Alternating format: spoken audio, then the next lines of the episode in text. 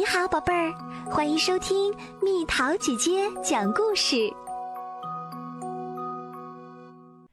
波比是个万人迷，波比厉害着呢，他会正着跳，反着跳，小步跳，左脚跳可是轻轻松松，右脚跳也是小菜一碟。可是。波比就是不会劈叉。你已经是万能小超人啦，没关系的。考拉弯下身子扶起波比，但是波比介意，非常。波比会用脚跟走路，脚尖走路，走平衡木当然也不在话下。它可以正着旋转，倒着旋转。可是波比就是不会劈叉，你就是无敌小天才啦，没关系的。树大熊轻轻蹭着波比的脑袋，但是波比介意，非常。波比会用头顶倒立，手掌倒立，连翻筋斗也是花样百出，前滚翻，后滚翻。可是波比就是不会劈叉。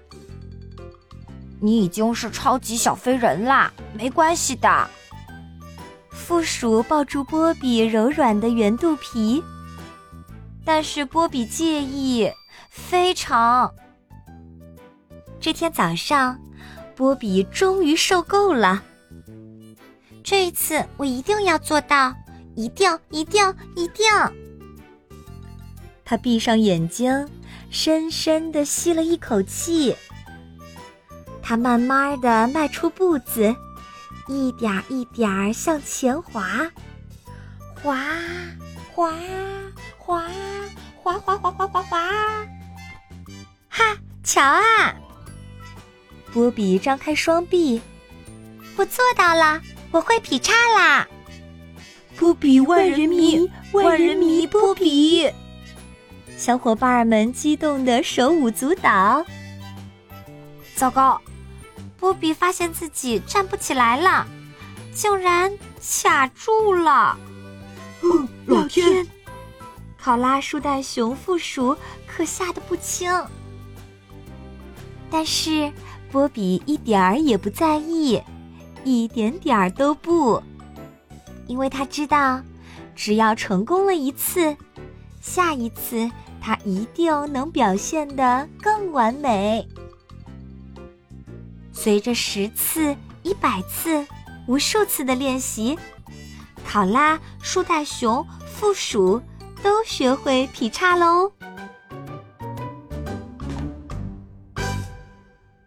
好啦，小朋友们，故事讲完啦。你有什么事儿是和波比一样，之前一直学不会、做不好？但是经过自己的努力就成功啦！留言告诉蜜桃姐姐吧。